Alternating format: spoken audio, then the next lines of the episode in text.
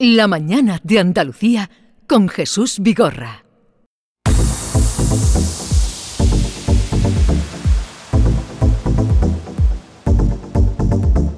¿Sabías que con la energía producida con paneles solares puedes ahorrar hasta un 80% en el recibo de la luz? En Social Energy te hacen un estudio personalizado y te dimensionan la planta solar a la medida de tus necesidades. Además, nuestros ingenieros han escogido a los mejores fabricantes para ofrecerte hasta 25 años de garantía y si lo financias, con lo que ahorras en luz podrás pagar la cuota y la instalación sin darte cuenta. La mejor calidad-precio la tienes en Social Energy. Infórmate llamando al 955 44 11 o en socialenergy.es. La revolución solar ha llegado con Social Energy.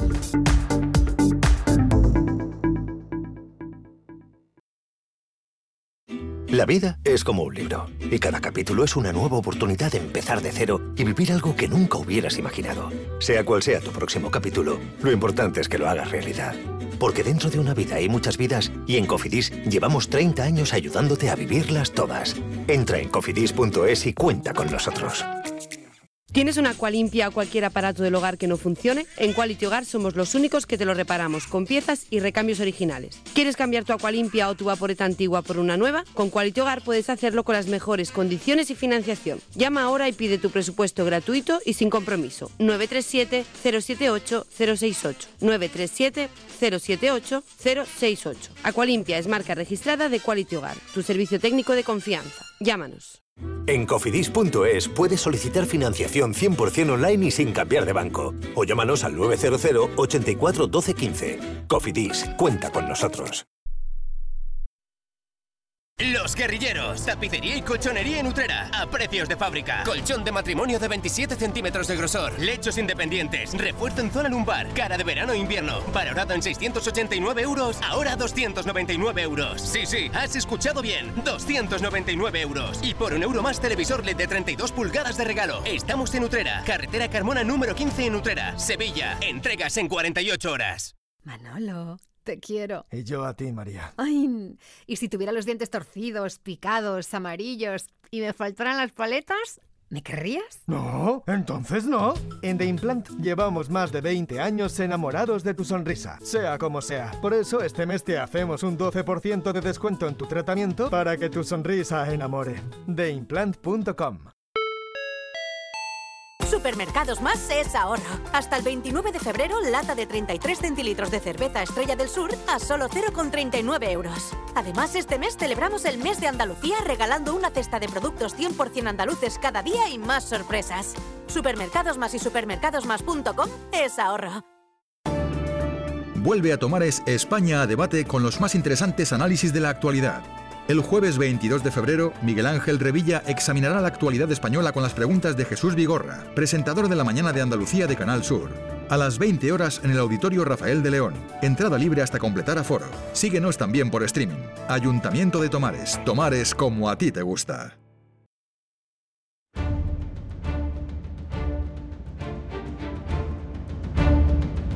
El público tiene la palabra.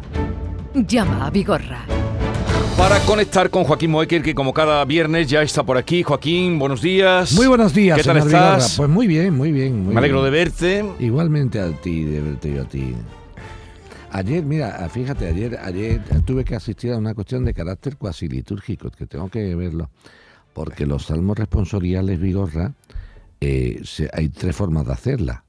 Una, el- la persona, el lector, entona la estrofa del salmo y el, y el pueblo mm, responde, ¿no? Otra es el lector habla y un coro contesta cantando. Y otra es el lector canta y el coro contesta cantando. Lo que no se hace es que cante el coro y se conteste el coro sin nadie en el atril o el lambón. Sí, sí, Eso no, no lo he visto en mi vida, ¿no? Entonces allí, bueno, bueno, tuve que salir como una especie de quite, pero al final me tuve que quedar de pie tres minutos. ¿Pero en dónde? ¿En dónde? Sin nadie hablarme, en, en- en una de las celebraciones de los días de los quinarios. ¿no? Ya, ya, ya. ¿Quieres hablar del juez, no? Bueno, quiero hablar, hay otros asuntos, pero lo de- es que nos ha sorprendido mucho esta semana, brevemente, ahora vamos a atender a los oyentes, de eh, lo que dijo el otro día eh, a raíz de lo de Barbate, ¿no? Los sucesos que ocurrieron el viernes pasado después de estar aquí nosotros por la noche. Me ha sorprendido que han sido los dos fiscales, fiscalas en este caso, o se dice, ¿se puede decir fiscala o fiscal? A mí me gusta la fiscal. La fiscal, No, pero bueno, fiscal, pues la fiscal antidroga y la fiscal también del campo de Gibraltar fueron las primeras que salieron del campo de Gibraltar diciendo que no vinieran luego allí con pésames y cosas que, que vinieran con recursos. Eso dijo nada más pasar el, el trágico suceso.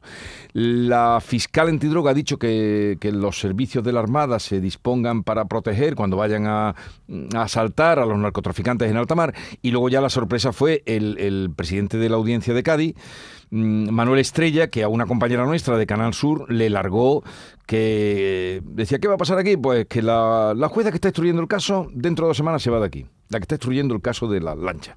Y, eh, en dos años han pasado por aquí ya cuatro jueces. Esto es un destino maldito. Y aquí van a mandar ahora a un juez recién salido, de bueno, pues re- recién colegiado, titulado, y, y, bueno, que hará lo que pueda y que estará el mínimo tiempo posible para irse de aquí. Entonces era una sensación como de...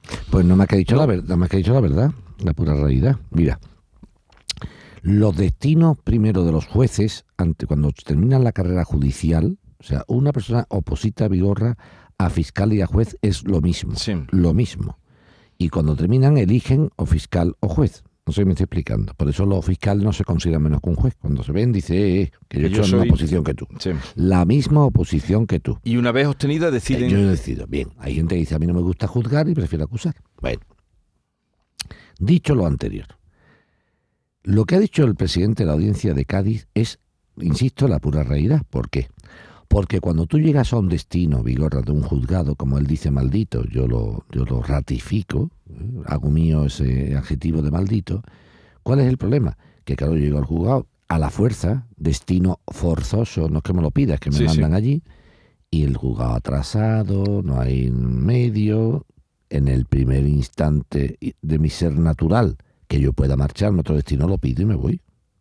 Con lo cual el marrón sigue estando, sigue estando. Nadie quiere ese destino para quedarse. Eso no solamente pasa, eh, señor presidente de la audiencia de Cádiz, en Barbate. Pasa en un montón de juzgados de la provincia de Cádiz, de la provincia de Sevilla, y Mm. yo te podría decir un montón de sitios malditos. El problema cuál es? El problema es que o el Consejo General del Poder Judicial, que por cierto está renovado, hiperrenovado, y caducado y hipercaducado, más que, más que la, la, que tengo yo en, en mi casa, pues resulta que tendría que dotar de plazas eso o con jueces de apoyo. Eso no pasa absolutamente nada. O la figura de los jueces sustitutos, pero con un destino forzoso. Usted va a ir de juez sustituto, pero ahí. Y se va a quedar ahí hasta yo diga. Si no, tenemos el problema primero de jueces que van entrando y saliendo y las instrucciones las dejan a la mitad. Segundo, sin duda, Vigorra no es quitarle importancia a nadie, pero un juez de instrucción que su primer destino es ese y que no tiene ninguna experiencia Y se encuentra con una pues se- cosa así. se pueden tomar decisiones, una de dos, o, o- o muy cautelosas por miedo o muy alocadas por falta de experiencia. Es que el oficio es eso, Vigorra. Es que ese es el oficio. O sea, Jesús Vigorra es el mismo señor que atiende una radio de la mañana de Andalucía ahora que hace 40 años. Es imposible. O sea, mm, y yo era malo hace 40 No era malo, pero no tenía la experiencia que tienes ahora de los tiempos, del tal, de, en fin, el oficio. Mm. Todo es un oficio. Un juez instructor, cuando está sin experiencia, puede o tomar decisiones muy aventuradas de palo, hago Sí. esto porque me da la gana, porque no tengo ni idea, o tomar decisiones muy cautelosas, mm, así muy cobardes, diciendo, a ver si voy a meter la pata yo en, en esto. el primer... em, Claro. en Entonces, en un asunto como este Es muy es, delicado. complicado. Segundo, no solamente el asunto como este, sino la zona. Tú tienes que hablar con un persona mm, muy peligroso, Vigorra. Muy peligroso, que te puede llegar un día y, y verte la rueda del coche pinchada. ¿Tú te acuerdas de quién fue el defensor del pueblo de Andalucía? Ujú. ¿Cómo se llamaba? Eh, Chamizo. Eso, ¿Y qué le pasaba a. Pepe Chamizo? Bueno, ese vivió allí lo más Y, grande. Tenía que mirar debajo del coche, le pinchaban Sí. las ruedas. Eso a un cura, que no mete en la cárcel a nadie. Fíjate, a un fiscal o a un juez. Aquella pregunta de, Vigorra, ¿tú tienes una hija que se llama Pepita? ¿Y a qué colegio va? ¿A, a no sé cuánto? No, no, vamos.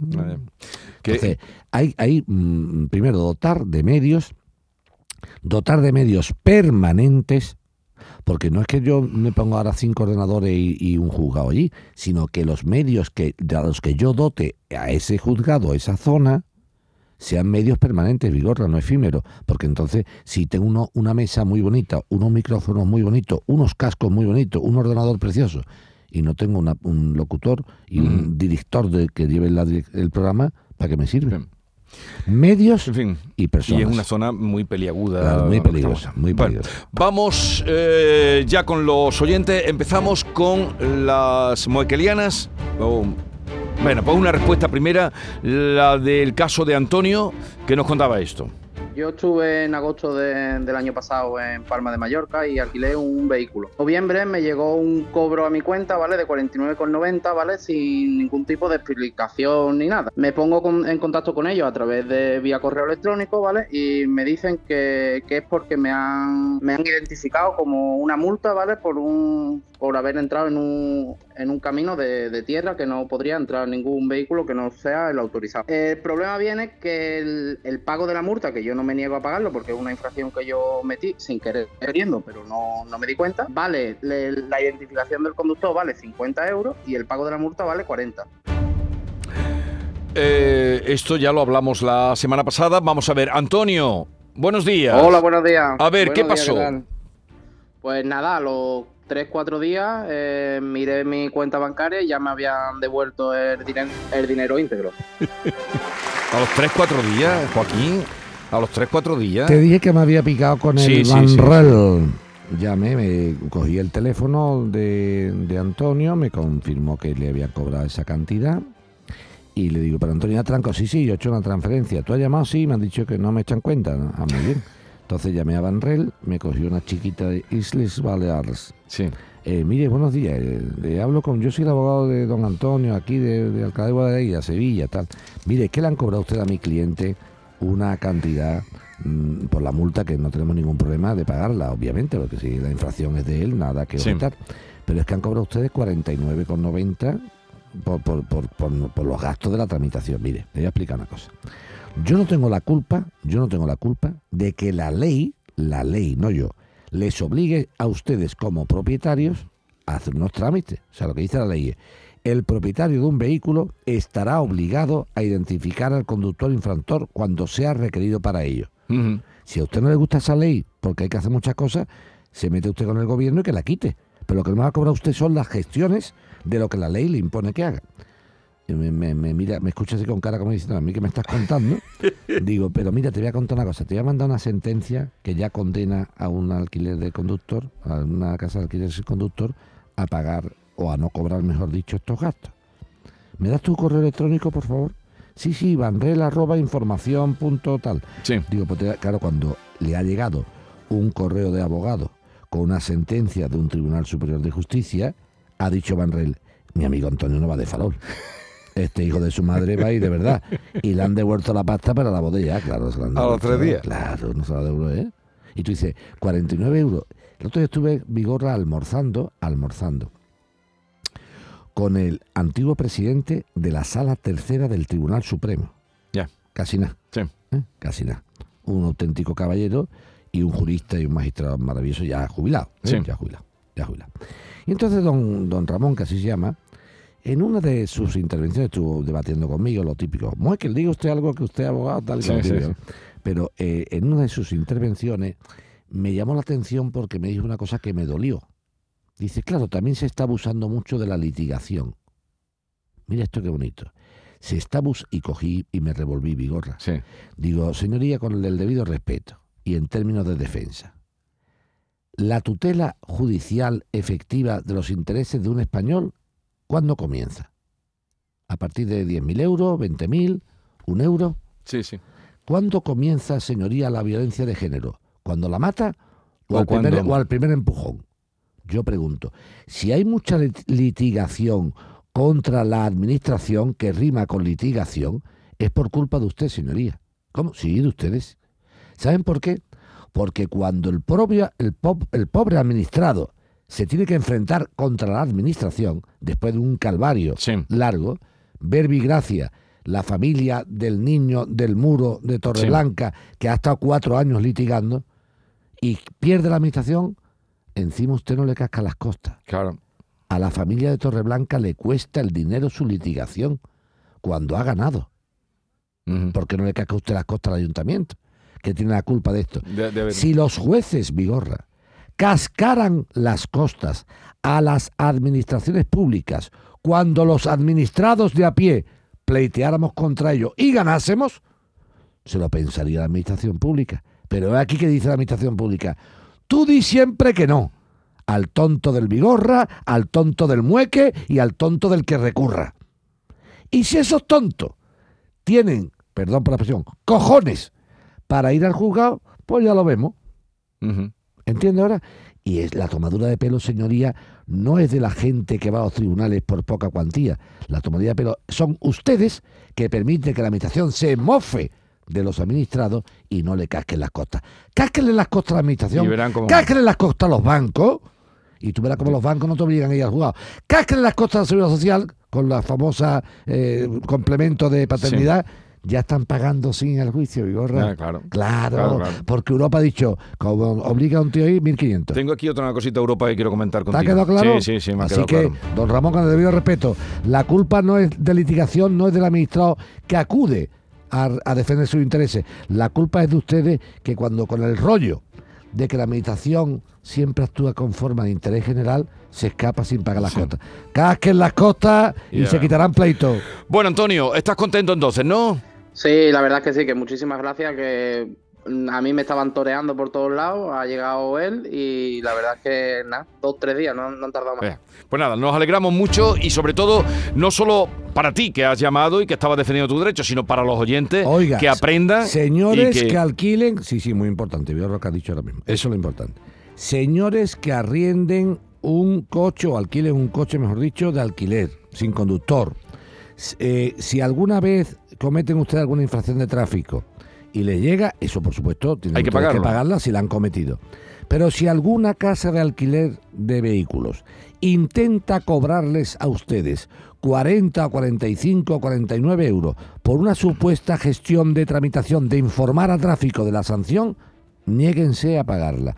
Eso es una obligación legal que tiene que cumplir la casa de alquiler de vehículos, sí o sí. Lo Y siento en el alma. y busquen esa sentencia que debe estar eh, del Tribunal Superior de Y si no, Justicia. mejor que la senten- busquen el corte de este programa. Y eso, busquen el corte de este programa, busquen a Joaquín Mueque, que aquí ha dado los argumentos sobrados. Antonio, un abrazo y vamos, tengo una cosita, a ver si luego tengo tiempo de guardarte de esas que te gustan a ti, Vámonos. que tú ya estarás enterado. Vámonos. Espérate, que te la voy a leer y te lo vas pensando. habla. Que denuncian a España, pero no entres ahora en eso, que, que si no, se nos- denuncian a España ante la Comisión Europea por obligar a tributar por los intereses de demora.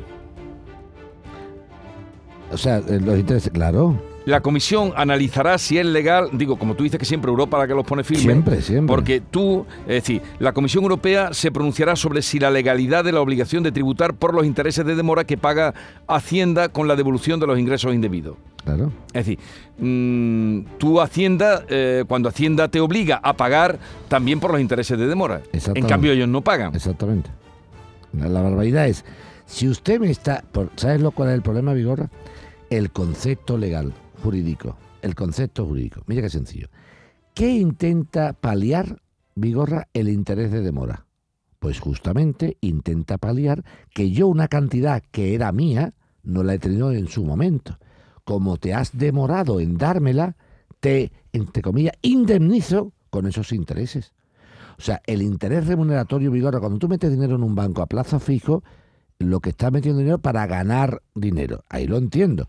Pero cuando alguien que te debía algo, Vigorra, en este caso Hacienda, te devuelve ese algo fuera de plazo, con unos intereses, usted no pretenderá decir, ah, pero los intereses que te he pagado yo mismo tendrás que pagar. Pero si tú me lo estás pagando porque no me lo has pagado en su momento. No sé si me estoy explicando. Imagínate, Vigorra, lo siguiente. Tú imagínate, por ejemplo, una gran compañía. Esto es importante, ¿eh? Imagínate una gran compañía que Hacienda, por lo que sea, porque sea un ingreso indebido o porque le corresponda al contribuyente, le tiene que dar 10 millones de euros. No te asustes, sí, puede pasar. De IVA y de, me imagino, Sí. una gran fábrica, una gran empresa. Y esos 10 millones de euros que por lo que sea no se han dado en su momento, porque ha habido, y quizás, pues, no sé, una incidencia o ha habido una discusión sobre el mismo, Mm. me lo dan a mí un año y medio más tarde. Entonces, claro, que me da Hacienda los 10 millones de euros, que eso es mío, y me da los intereses de demora de esos 10 millones de euros por el tiempo transcurrido, Que- que- desde que tú me lo tenías que dar hasta que me lo has dado. Sí. Imagínate que esos son 700.000 Correcto, sí, euros. sí. ¿Qué dice Hacienda? Dice, oye, por cierto, tienes que hacer la declaración del impuesto de los 700.000 que ganaste mío, que te di yo. Pero, no, cariño, tú no me has dado nada. Tú me has, entre comillas, indemnizado con la cuantía de lo que me has dado. ¿Qué me estás diciendo? ¿Que me vas a cobrar por los intereses de demora? No sé. Si precisamente lo que está es paliando la demora en darme lo que es mío. El afán recaudatorio moral de estos señores es acojonante. Esto es lo que han llevado a la Comisión Europea. Claro, dicho, pero te estoy hablando de grandes Sí. cantidades. Obviamente, Hacienda Vigorra, si le paga a una persona el interés de demora de una cosa de 20.000 euros, que son 390, por eso no va. Pero tú me haces una cuantía importante y dice Hacienda, oye, como sé lo que te he pagado intereses de demora porque te los he pagado yo, que he sido la que me he demorado en darte lo que es tuyo, pues ahora vamos a hacer algo kafkiano. Quiero cobrarte de lo que yo te pago. Ole Pues, tus santos Ya, déjalo. Cuando Hacienda te obliga a pagar también, eh, cuando, cuando tú pides un impuesto que te lo aplacen, te cascan los intereses de Sí, demora. pero, pero ahí no me, lo- pero ahí no me deducen luego como gasto el interés. Exacto. Yo te pregunto, Vigor, tú dices, si Vigorra quiere pagar algo a plazos, tiene un interés. Muy bien. Y lo pago yo. Sí. Y yo le pregunto, si usted entiende que el interés que usted me da a mí cuando se demora usted es un ingreso para mí, hace en su contrario, cuando el interés lo pago yo a usted, será un gasto, ¿no? Sí, sí, sí, sí. Habría que leerse, al- creo que era Luca Pacioli, si no me equivoqué. ¿Sabe quién es Luca Pacioli? El que inventó la contabilidad, que fue un monje. Ah, no, no lo la, sabía. sí, la contabilidad se, in- se inventa en el siglo XV por un monje que entiende que todas las partidas tienen un debe y un haber, un cuerpo y un alma. Entonces dice, si algo es ingreso, tiene una contrapartida en el gasto. Si algo es gasto, no sé si me- Sí. lo que no puede ser es que no tenga, hay lo que se llama un origen y una aplicación de los fondos. Esto es teoría del, básica de contabilidad. O sea, y la inventa un monje ¿eh? en el siglo XV. La contabilidad no la inventa un americano en, en- en la Universidad de Boston. No, la inventa un monje. Igual que también inventa un monje el champán. Sí. Bueno, pues dicho esto, lo que se hace es decir, siempre hay una partida y una contrapartida, que se llama la partida doble, el debe y el haber, ¿no? El debe y el haber. Si usted considera que algo es ingreso para el que lo percibe, no puede tener tan poquísima vergüenza de no considerar un gasto para el que lo sufraga. Ya, claro. Es que es absurdo. Claro, claro, claro. Eso es, eh, eh, el otro día me decía mi querido amigo Paco Baena Bocanegra, Sí. decía, Joaquín, como abogado, eres, te voy a decir una cosa, digo, dime, dice, eres un derroche de sentido común. Digo, es que el derecho, Paco, es sentido común. Claro. Pues sí que el derecho es sentido común. A ver, hay leyes que son un poquito enrevesadas y tal. Mm. Pero si tú aplicas la lógica vigorra, la lógica te lleva siempre aplastante. ¿Qué va a decir Europa otra vez? Pero ¿cómo un puñeta pretende los usted- pondrá firmes. Claro, porque lo que ha pretendido Lo que- tú lo dices que- siempre, lo con lo- que pretenden es que sea ingreso los intereses de mora que percibe alguien cuando administración te lo paga. O quien sea. Sí, sí, sí. Pero es que eso, eso que yo cobro, aunque lo estoy cobrando, lo estoy cobrando porque no lo tuve en mi momento. mismo, claro. Tiene un carácter pseudo, pseudo indemnizatorio. O sea, estamos indemnizando al sujeto de la situación diciendo, como esta persona física o jurídica, o sea, una sociedad o una persona natural, no pudo cobrar esa cantidad que, le, que era suya, para que nuestros intereses por la demora.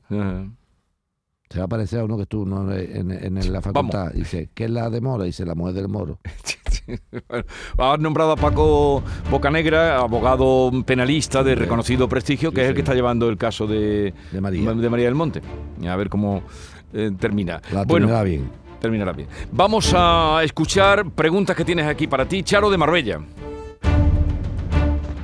Esto es ya a nivel particular.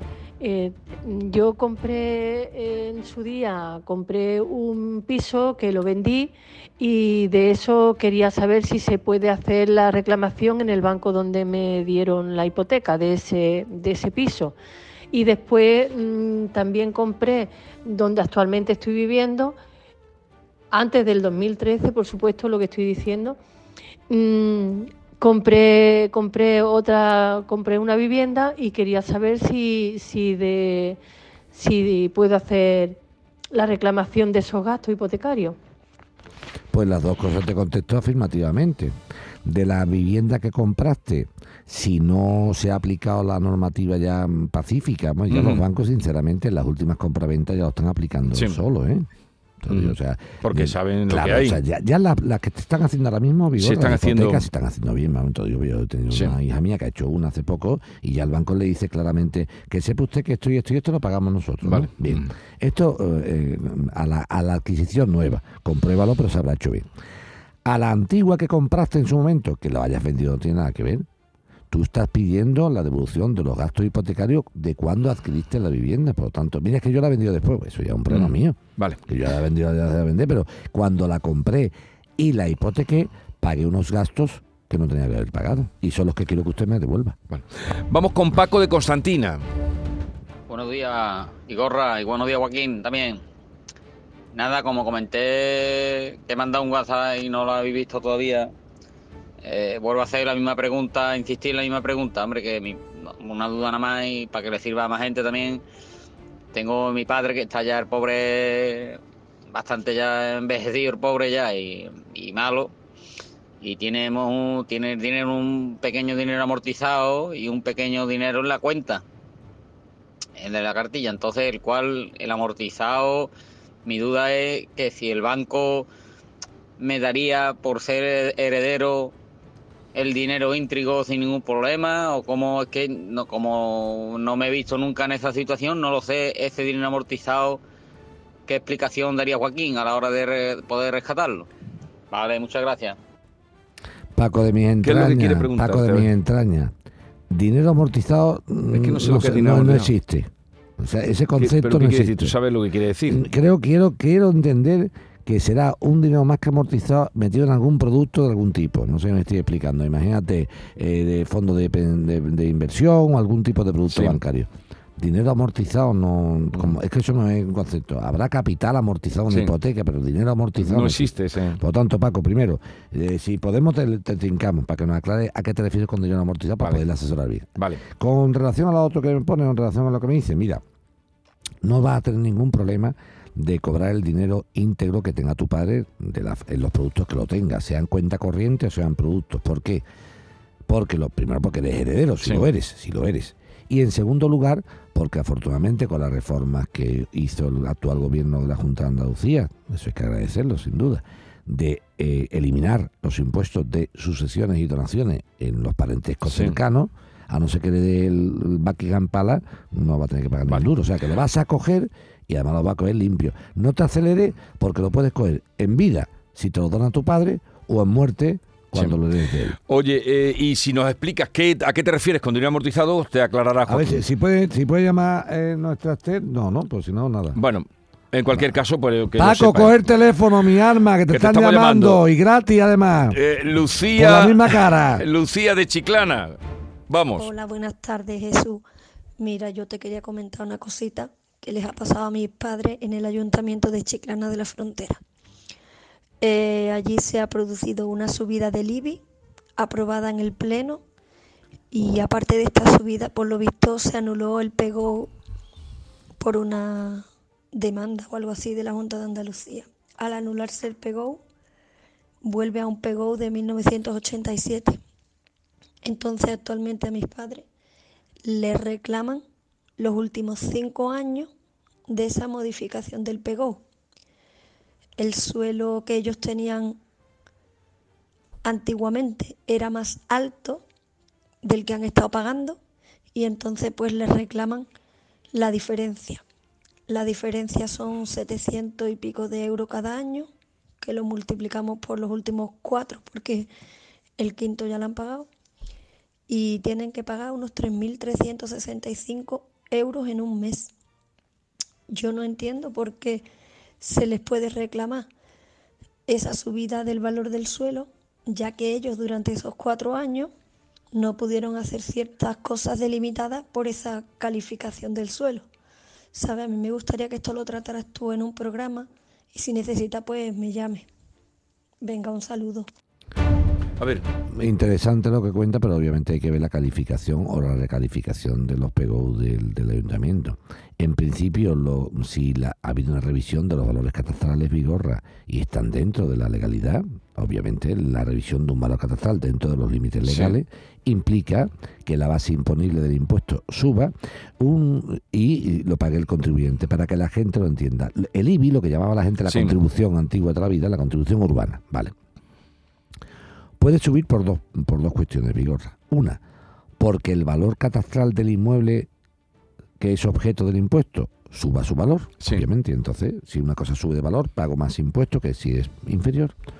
Y también puede subir Vigorra porque aunque sea el mismo valor, suba el tipo impositivo. O sea, si yo antes pagaba el 0,84 de una cantidad y ahora lo suben al 1,20, por 1,20 sube la contribución. O sea, pues la contribución sube o porque sube el tipo de impuesto, el Sí, tipo el tipo de impositivo, el impuesto. tanto, el, el tanto por ciento, o sube el valor.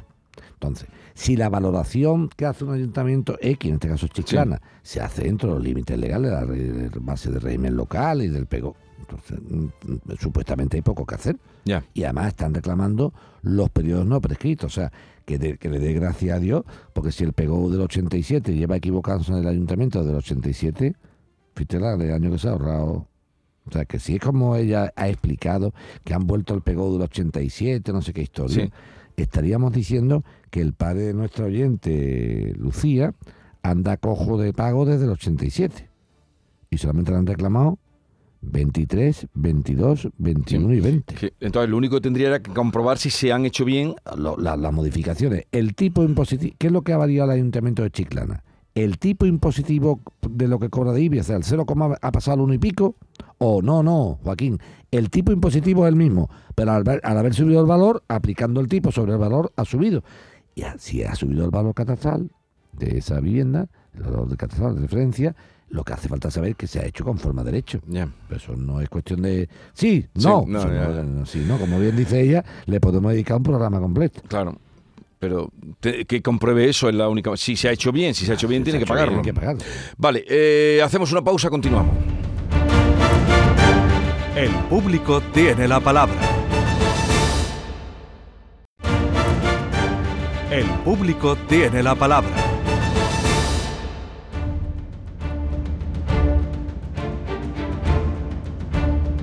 Bueno, habíamos eh, dicho, habíamos lanzado el mensaje de que Paco mm, es Antonio el que nos habla porque Paco es el padre, ¿no? Es así. Eh, para que nos dijera qué es eso de dinero amortizado. Antonio, hola. Hola, buenos días. ¿Qué A- pasa? A ver, que quería saber, Joaquín.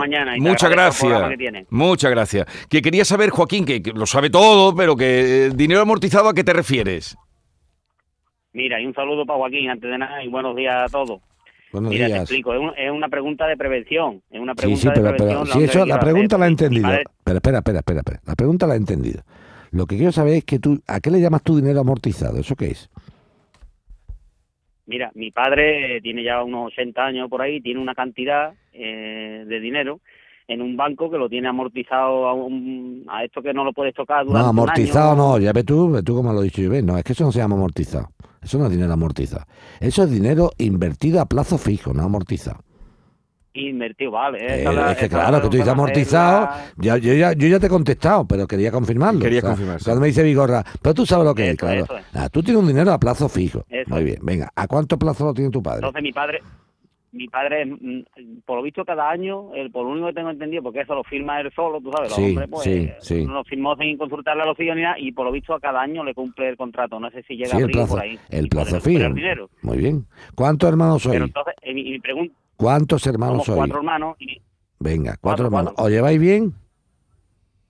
sí, estupendamente los Eh, cuatro. pues ya está. pues Gracias sí. a Dios. ¿Tu padre ha hecho testamento? Sí, Ha hecho testamento, ¿no? ¿Os nombra heredero a los cuatro a partes iguales? ¿Os nombra No. heredero? ¿No?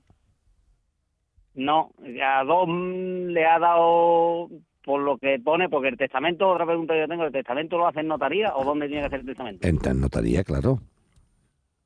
En una notaría, vale, Sí. correcto. Pues entonces notaría lo tiene hecho y tiene puesto a, a dos hermanos le tiene le tiene como dado el, el dinero para ellos dos, digamos nada más. Pero aunque no va así, aunque no lo, vamos a repartir supuestamente. Y sé. pregunta nada más era que si Ya. el día que él falleciera lo podemos rescatar del banco completamente, el banco se queda una parte, hay que esperar que llegue ese año. El banco, es no, la el, ba- banco no se queda en ninguna parte. Pero una vez que ha- una vez que se ha firmado el contrato, el contrato se cumple. Porque al igual que tú heredas el dinero, heredas las obligaciones que tenía tu padre. Tú no puedes heredar lo bonito que es la pasta y no heredar lo feo que es el contrato. Entonces, si el, con- si el día que muera tu padre, que Dios quiera que sea dentro de mucho tiempo, hombre, yo no tengo ningún interés en que se muera el hombre. Si muere dentro de mucho tiempo, cuando él fallezca, pues si le quedan tres meses al dinero para levantar el plazo fijo, eso se llama tu dinero amortizado, eso es dinero invertido, no amortizado, invertido. Pues entonces espere y se le quita, no hace falta hacer nada. Y lo siguiente, eso de que el testamento de tu padre le deja el dinero a dos hermanos es el que tú conoces que ha hecho. Después la podía hacer otro y tú no sabes que lo ha hecho. ¿La has entendido? Sí, sí. que una persona, querido amigo, puede cambiar su testamento cada vez que lo estime conveniente. Hasta el último día de la morirse. ¿Me entiendes lo que te digo? Por tanto, un testamento, mucho cuidado. Que tú crees que ese es el testamento, pero ha podido hacer ese o- u otro que yo no conozco. ¿Te queda claro ese esto dinero, no? si lo recuperamos nosotros, sí, hasta ahí estupendo. Y luego ese dinero, ¿deberíamos de pagar nosotros Hacienda? No. ¿O ¿Deberíamos de pagar algún tributo? No vaya a pagar nada porque no porque te, te explica por qué no pagáis nada. Porque a no sé que sea un montón de millones de euros, que no va a ser el caso, me imagino, no creo, ¿no? Ojalá, ojalá lo fuera. Pues como me he imaginado bien que no era eso, los impuestos entre parientes cercanos no se paga prácticamente nada. Nada, nada es nada. ¿Me entiendes? Ahora, aquí un problemilla. Pero no, no, espérate, espérate, que ya que has llamado te lo voy a aclarar. Hoy, va- hoy te va a salir la cosa buena a ti. Aquí un problemilla. Si tu padre ha dejado el dinero solamente para esos dos hermanos y a ti y a tu otro hermano no os ha dejado ese dinero, pero sin embargo, como vosotros sois buena gente, queréis repartirlo, como diciendo, tú lo que estás haciendo es lo siguiente. Me da igual lo que diga mi padre. Nosotros vamos a hacer las cosas en condiciones y todo para los cuatro. ¿De acuerdo? Pero ha sido un problema. Porque como el testamento dice que el dinero solamente era para dos personas, cuando tu hermano te dé a ti tu parte, tu hermano te está haciendo una donación. Porque tú no te corresponde nada en papeles. ¿Lo has entendido? Entonces de ahí habría que pagar, no habría que pagar nada. Habría que pagar la parte que tu hermano te, da, te dona a ti. ¿Entiendes ahora? Vamos, mira, mira O esto. sea que sí. Vamos, pero espérate, espérate, espérate, espérate, 30.000 euros, Tú, pues- tú, tú ve escuchando un poquito, ve escuchando un poquito. No, no te, tú abre la- la- los oídos. Mira, si el testamento pone que el, que el pané es para los cuatro, no se pagaría absolutamente nada. Ni por 30, ni por 40, ni por nada. Ni un duro. Yo me llevo mis 30.000 euros, que es mi parte. Pero si el testamento dice que el dinero solamente es para dos hermanos, y nosotros, aunque diga el testamento eso, lo repartimos entre los cuatro, lo que te da tu hermano a ti, sin corresponderte por el testamento, sí tienes que pagar. ¿Lo entiende ahora? Vale, vale. Por lo tanto, si papá está... Si, una forma ilegal, vamos, No. ilegal entre comillas, perdona que no, no es ilegal, no es ilegal, no es ilegal, no es ilegal, no es ilegal. Eh, No, me refiero, no me refiero, no me refiero Joaquín, que yo no le pagaría, no pa- no pagaríamos nada de esa cantidad si yo a mi hermano le voy dando cantidades pequeñas. Sí, ya, claro, mi vida. Y, si- y escúchame, y si yo y si yo meto la droga en vez de una lancha motor, la meto poquito a poco, pues tampoco para nada. Pero Te vuelvo a repetir. Eso ya es una cosa No, tuya. pero no es comparable. Ah, sí, pero, estamos- pero eso ya es una cosa tuya. Lo que te estoy diciendo es, si de verdad nos llevamos bien, pero es que esto es ganas de hacer las cosas mal, tontamente. Esto es ganas de hacer las cosas mal, tontamente. Te he preguntado antes de empezar, ¿cómo os lleváis los cuatro hermanos? Y me ha dicho, nosotros nos llevamos estupendamente. Tan bien nos llevamos que aunque el testamento diga que el dinero es para dos, lo vamos a repartir entre cuatro. Cosa que me parece estupendo. ¿eh? Yo Sí, aplaudo, sí, sí. me encanta que os llevéis bien. Porque a mí lo que me gusta es eso, que la gente se lleve bien. Pues mira, muchachos, si los cuatro hermanos os lleváis bien y tu padre además está viendo que os lleváis bien, cogete a tu padre, que por cuarenta y tantos o cincuenta o sesenta cochinos euros, un poco más, Sí.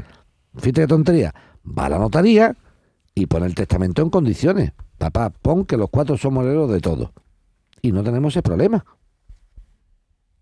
Vale, vale. ¿Tu padre, ¿Tu padre está muy mal como para ir a un notario a dar un testamento? ¿Está chocheando? ¿Está mal? ¿Qué le pasa a tu padre? Está está bien, está, no, no, está bien. Está Pues si está bien, te lo. Lo si está bien, si está bien, vais los cuatro hermanos. Le dais una convidadita a tu padre. Una convidadita, gastarse un poquito de dinero usted también, que tenéis, eh, a rascarse un poquito el bolsillo. A ver si sabemos de qué color la cartera de los cuatro hermanos. Que hay veces que no conozco yo ni el color de la cartera tuya. La saca menos del bolsillo que. eh, a ver si conozco yo el color de la cartera tuya. Le da a tu padre un homenajito. Papá, te vamos a llevar a comer. No lo lleve nada más que al notario, hombre. Que parece que nada más que con un padre. Venga, tú firma aquí. Lo lleva a comer, papá. Mira, que hemos pensado los cuatro hermanos lo siguiente. Que para evitar rollo yo tener que dar dinero poquito, a poquito a poco a mi hermano y por atrás. Vamos a hacer las cosas bien, papá, y lo dejamos todo para todo, que es lo que queremos nosotros. Y tu padre pues estará encantado. Y te gasta en el notario 60, 70, 80 euros, que es lo que vale un testamento, que vale Sí. nada y menos. Y no tenemos que estar aquí andando con que te doy el dinero a poquito a poco. Vale, pues venga, ahí tienes ya la... Un abrazo, hasta luego. Tendríamos que ir los cuatro, ¿no, Joaquín? No, tiene que ir él solo, pero Él para que, solo. pa- pero para que te vea tu padre de que los cuatro hermanos estáis de acuerdo. Vale, vale, vale. No tenéis que ir. Eh, vale, Tú, escúchame, gracias. los cuatro hermanos no pintáis nada. No pintáis nada en el testamento. Pero es muy bonito acompañar a vuestro padre, no para, esta- para estar con él. Diciendo, papá, haz esto que, lo, que esto que Sí, estás que haciendo, con- estamos de acuerdo los cuatro hermanos. Vale, pues venga, seguimos. Esto es una lección para todos, ¿eh? para toda la familia. Ha De dado moral, una lección, de moral, ha dado una lección de estupenda. moral. Eh, desde Jaén, venga, adelante. Buenos días desde Jaén. ¿Le podía preguntar a Joaquín Moé qué, qué impuesto hay que pagar si que mi hijo me quiere donar su casa? ¿Qué impuestos tendríamos que pagar, por favor? Muchas gracias. De hijo a madre. Nada.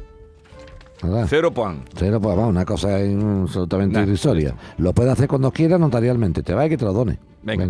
Eh, domingo. Esto, esto- esto es bonito, ¿eh? Un, un hijo donando la casa a la madre. Hombre, eso es precioso. El mundo al revés. Ante los hijos. Antes, pero que el mundo al revés. Somos los papás los que tenemos que dar las cosas a los hijos, no, Claro. no recibir los hijos donación. Sí, pero a veces también- Ah, el día que me den a mí, a mí un piso, digo, Ah, ya, te, llamo, ya te llamo, yo te llamaré. Pero antiguamente había eso. eso- Dóname un eso piso, pueblos- mía, dóname un piso. Joaquín, eso en los pueblos. mm, Como estaba. de, Ay, que mi padre no tiene casa, que se va a morir sin una casa, porque había lo de tener una casa. como Vale. el, el hijo le compraba casa al padre. Y a veces luego los padres eh, daban la casa para todos los hijos, no para el hijo que se le había regalado. Eso es muy duro. Eso ha pasado muchas veces. Eso ha pasado muchas veces. Muchas veces. ¿Cuánta, Y ahí vienen los problemas. ¿Cuánta gente se ha metido a- en, en- Pero eso es la poca vergüenza del resto de hermanos. Porque lo que ha contado este hombre, mira qué bonito, dice, ha puesto que es nada más que para dos, pero nosotros vamos a repartir entre cuatro. Lo que tú me estás contando, que es una cultura muy del pueblo, ¿cierto? Muy bien. Es, oye, mi padre siempre se ha criado en el campo, tal, de una forma muy, en fin, muy, uh, sin de casa. muy estrecho, muy estrecho de ingresos y tal. Y yo tengo la satisfacción personal de que como la vida me ha ido bien con mi trabajo y aunque no sea millonario, pero puedo hacer unas perritas, lo que llamamos unas perritas, yo le voy a comprar a mi padre su parcela o su casita en el campo y demás, o en, la en el pueblo. Además, le voy a comprar en una calle donde la gente diga, ahí está Antonio que tiene su casa. Es cierto que lo justo sería que una vez que Antonio ha recibido la- la- el regalo de su hijo Alfonso, estamos poniendo nombre ficticio, pues se la devolviera en el testamento a Alfonso. Quiero que la casa que Alfonso me regaló vuelva a Alfonso. Pero si papá pierde la memoria, o papá, que no es que pierda memoria, cree que la casa es suya, eh, que quiere hacer que suya, quiere suya- hacer bien para los que hijos. es suya, sí. que quiere hacer bien para los hijos. Dice, yo quiero los cuatro igual. Es más, Vigorra, a ti tu padre no te va a defender, porque dice, si a mi, si a mi Jesús le va bien, a mi Jesús le va bien, al que le va mal a mi Antonio y a mi Ángela. Ah, Entonces no lo hacen con maldad, de cara dura, de yo soy el dueño, no. Lo hacen como diciendo, si a ti, te hace, a ti no te hace falta, hijo, vamos a dársela a tu hermano. Bien, pues si hace esto, estará en los hermanos que no son dueños, ni colaboraron, ni aportaron nada a ese regalo que hizo el niño a su padre, los que deben decir, oye hermano, que aunque en el testamento papá nos deja esto a los tres, sabemos perfectamente que esto fue un regalo tuyo a papá y esto debe ser tuyo. ¿Y sabes lo que te pasaría a ti? Que dirías tú, me ha gustado tanto la honradez vuestra que ahora va a ser para por- Fíjate qué bonito. Pero eso crea unos problemas en los pueblos. Porque no se habla, Vigorra. No se habla. Problemas in Vigorra, eternum. la gente no habla. La gente no piensa. Échame cuenta. Vamos al salir, además, mm, miramos el yo. Yo me acordaba día de Solange de la Cruz Vigorra, que estamos en el tema Mm. cuaresma de este. Como la frase de Solange, la pisotear el yo. Pisotea el yo de vez en cuando. Es que, es que yo no veo más allá de mí. Entonces, yo, este es mi problema. Tú estás sentado. Otro me preguntaba una madre, oye, estoy casada en régimen de, o sea, de custodia compartida, de custodia compartida, ya divorciada, y tengo tal, unos hijos que han estado escolarizados. El, el el concepto era, mis hijos han estado escolarizados en un centro privado, en la primaria y en la ESO, y ahora al pasar a bachillerato ya hay que pagar. He cogido al papa, al papi, y digo, oye papi, nos quedaré, dejaremos los niños ahí, ¿no? Y papi, en una mezcla de dar por saco, aduciendo motivos económicos, que no son tales, son dar por saco, dice, oye, un momento, un momento, ¿eh? que mientras que está en un colegio concertado a mí no me ha importado, pero ahora el bachillerato es de pago. Y hay un montón de institutos en la localidad que sea, Sí. ¿eh? Pongamos Fregenal Bueno. de la Sierra. Sí. Y entonces, pues, ¿por qué voy a tener que pagar un colegio privado? Y me preguntaba la persona, digo, mira, tú dile a un juez lo siguiente. Señor juez, cuando estábamos casados y aún divorciados, ambos, ambos, hemos decidido que esos niños estuvieran escolarizados en ese centro. Eso era pacífico. Los niños han tenido un resultado académico y escolar estupendo. Si no, no hablamos. Aquí están sus notas, son estudiantes mm, buenos, mm, superiores o excelentes, me da igual, pero van bien. Si el resultado académico de unos hijos en un centro concreto ha sido correcto y ha sido satisfactorio para los menores, aquí no llega ningún papá a dar por culo diciendo lo vamos a quitar de ahí. Te arrasca el bolsillo, papá, y paga la mitad del. Y no tampoco, señores jueces de familia, algunos diciendo, bueno, bueno, el, el, con- el cónyuge o progenitor que quiera meterlo en el centro privado, que, que lo asuma. No, esto no funciona así. Tú te como diciendo, tú Mm. me te digo, hombre, vamos a dejar al niño a este colegio y dice, dice mi ex mujer, ah, no, no, pues si lo quieres dejar tú y lo pagas tú, ¿cómo Mm. que lo pago yo? No, ni lo paga ella, si ella es la que defiende que se queden, ni lo pago yo. Lo que debe de hacerse es ver el interés del menor, el Claro. sentido común. Aquí pasaría igual. Si tú hablas con tu hermano y dices, oye hermano, vamos a una cosa, sabéis perfectamente que papá en el testamento, y lo ha hecho con mucho cariño, nos ha puesto a los tres porque papá me ha visto a mí mejor económicamente y ha dicho, yo es que tengo que dejar bien aviado a tu hermano.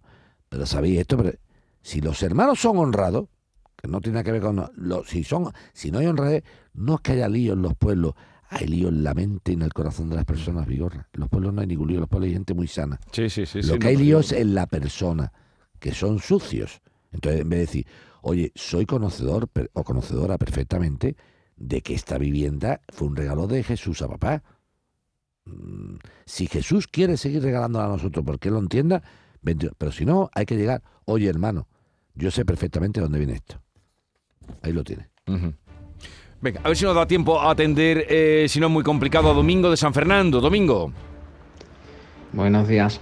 Domingo desde San Fernando. Una preguntita. Si en el 2017 compré una plaza de garaje y mi vecino tenía el garaje cerrado y después al tiempo he pedido un plano y veo que ha cerrado el garaje más allá de donde se supone que debería haberlo cerrado invadiendo mi espacio de plaza de garaje, Mm, ¿Hay alguna posibilidad de, de reclamarle que retranque el muro? Porque este no tiene autorización del anterior propietario, ni, ni mucho menos. Entonces, no sé si, si puedo hacer algo, si no puedo hacer nada, si aunque estuviera en plano ya prescrito. Venga, muchas gracias. Un saludo. Tiene dos minutos. Sí, muy rápidamente. Hay que ver los plazos exactamente, no los tuyos solamente, sino los del vecino. Ver qué tiempo ha estado poseyendo en concepto de dueño, cerrando ese garaje, porque entonces, al igual que los derechos Vigorra, se extinguen con el paso del tiempo. O sea, yo digo, por el paso del tiempo se extingue mi derecho a reclamar tal cosa. Pues por el paso del tiempo se- también se adquieren derechos.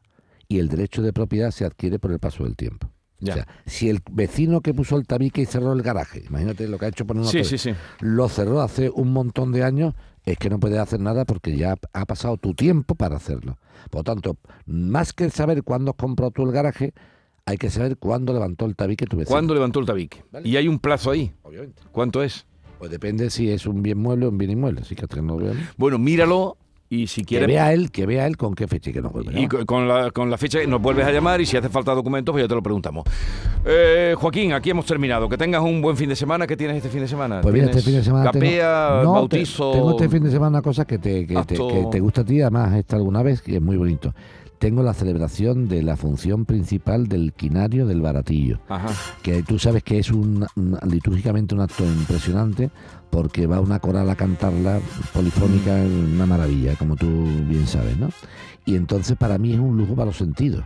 Porque es una- una- una- yo decía de vez en cuando que esa función principal, aparte que es una misa, habría que pagar para entrar a ¿Y, escucharla. ¿Pero dónde lo hacéis? ¿En el baratillo? No, se hace en la iglesia de la caridad. En la caridad, como se hizo Sí, eh, el año de la Exactamente, pandemia. exactamente. ¿Por qué? Porque además no cabemos en el Oye, ¿te gusta la banda del Rosario de Cádiz? Sí, bu- buenísima. Qué buena. Buenísima. A ver si la contratáis, los del baratillo. A ver, Está muy cogida y muy solicitada. Sí, ¿eh? no me imagino. Uh, buenísima, buenísima. Han pegado la- para que tú veas.